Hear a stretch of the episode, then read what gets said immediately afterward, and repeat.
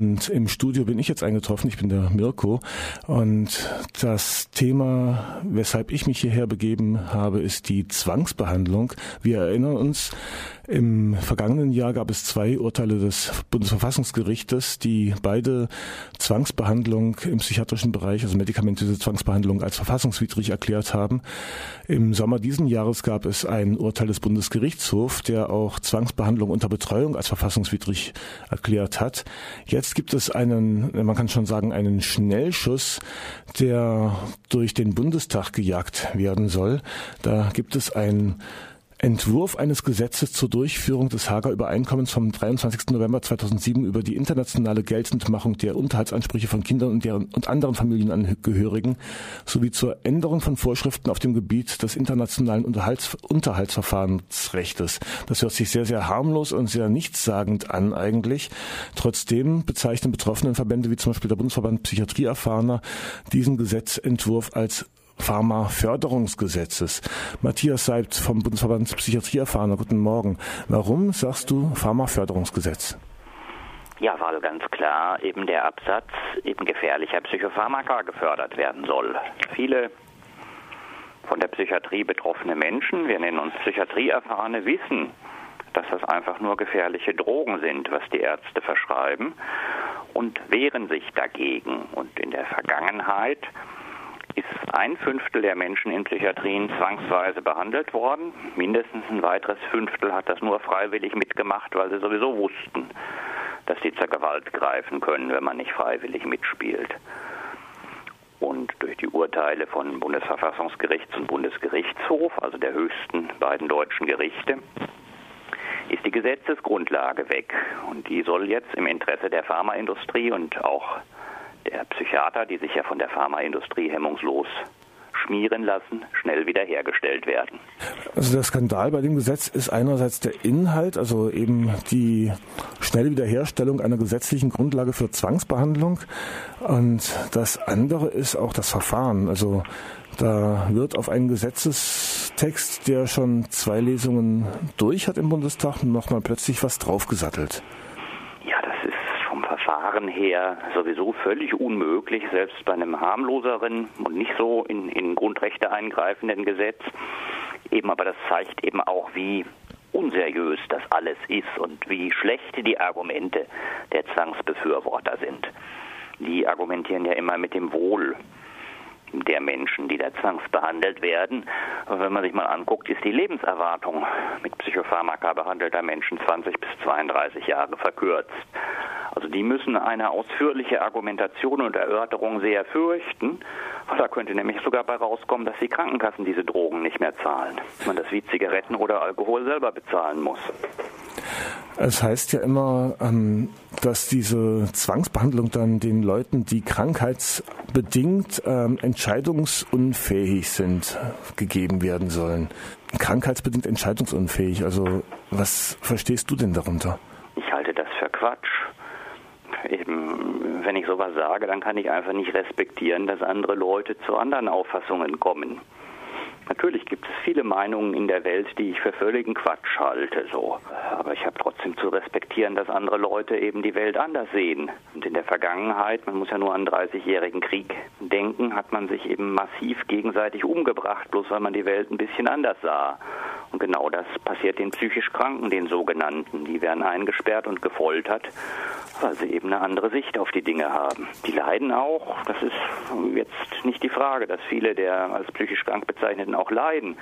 Aber Hilfe ist immer was Freiwilliges, wird freiwillig gegeben und freiwillig angenommen. Das Wohl des Patienten, die Hilfe, also alles das äh, liest man in der Presseerklärung, die am 7. November rausgegangen ist. Also da wird den Betroffenen konkret geholfen, heißt es hier.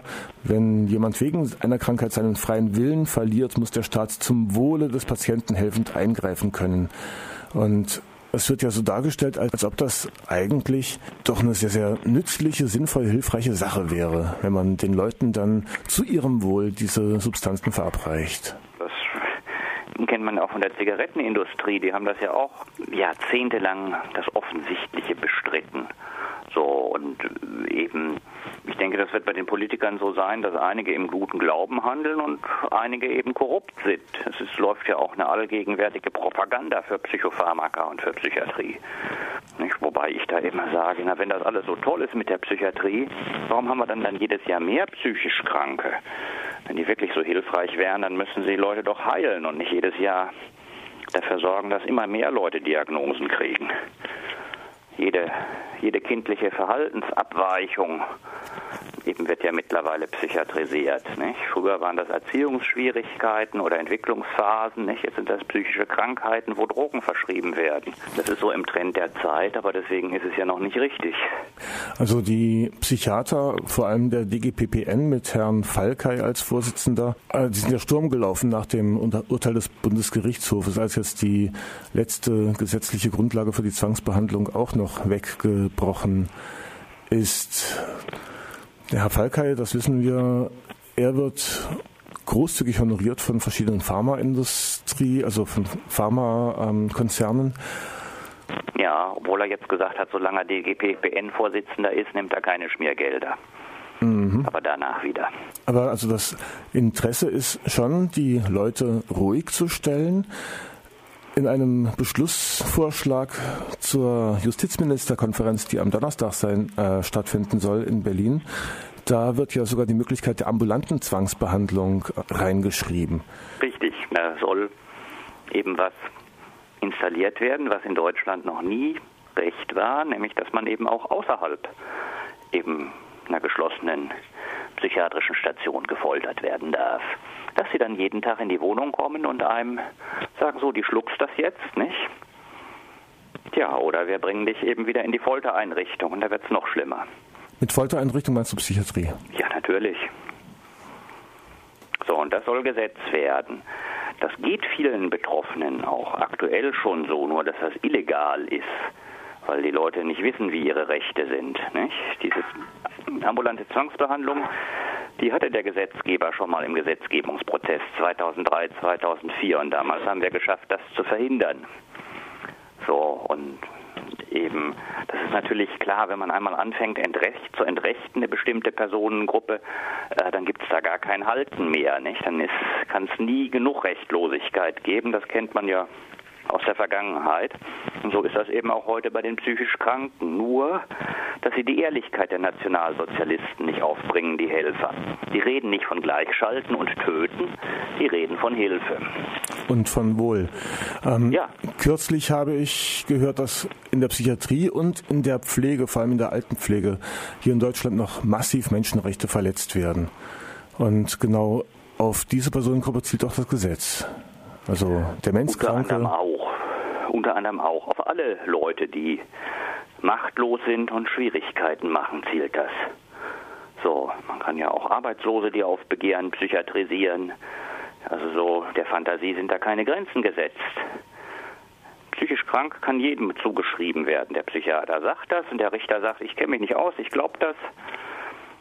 Also, und da steht es ja sogar in den Zeitungen bei den alten Menschen, dass die Neuroleptiker das Leben verkürzen. Das kann man in den Tageszeitungen lesen und dann steht dabei, das geht leider nicht anders. Wir müssen den lebensverkürzende Dämpfungsmittel geben. Geht's noch? So, hm. kriegt noch irgendjemand was mit? Was kann man denn dagegen tun oder was wird dagegen getan? Die Leute aufklären, dann ist es wesentlich, dass sich die Psychiatrieerfahrenen organisieren. Wenn ich alt und entrechtet im Altenheim sitze, ist es zu spät. So, dann kann ich mich nicht mehr organisieren. Dann bin ich auf die Gnade meiner Mitmenschen angewiesen und da habe ich nicht viel zu erhoffen. Das muss vorher passieren. Man muss sich zusammenschließen, man muss sich kundig machen, man muss mal überlegen, warum gibt es denn überhaupt psychisch Krankengesetze? Es geht einfach darum, eine bestimmte Gruppe auszugrenzen. Das hat auch damit zu tun, dass die Normalen sich zusammenreißen, nicht? Die wissen genau, die Normalen, was ihnen blüht, wenn sie in diese psychisch kranken Schiene rutschen. Und dann kann man die Normalen eben auch leichter unterdrücken. Das ist so der Sinn der ganzen Aktion. Man muss immer irgendwelche Leute haben, an denen man ein Exempel statuiert. Im Moment sind es eben die psychisch Kranken in erster Linie und auch die Hartz-IV-Empfänger so ein bisschen. Dann bleiben alle anderen auf Linie. So wird das gemacht. Berlin wird um 8.15 Uhr am Donnerstag vor, vor der hessischen Vertretung eine Demonstration stattfinden gegen den Entwurf der Justizminister, die eben auch ambulante Zwangsbehandlung festschreiben wollen. Und Informationen darüber findet man unter anderem auf www.die-bpe.de. Und wer sich zu diesem Themenbereich austauschen will, der hat die Möglichkeit hier in Freiburg dienstags um 16 Uhr in die antipsychiatrische Anlaufstelle zu kommen. Die befindet sich in der Glümerstraße 2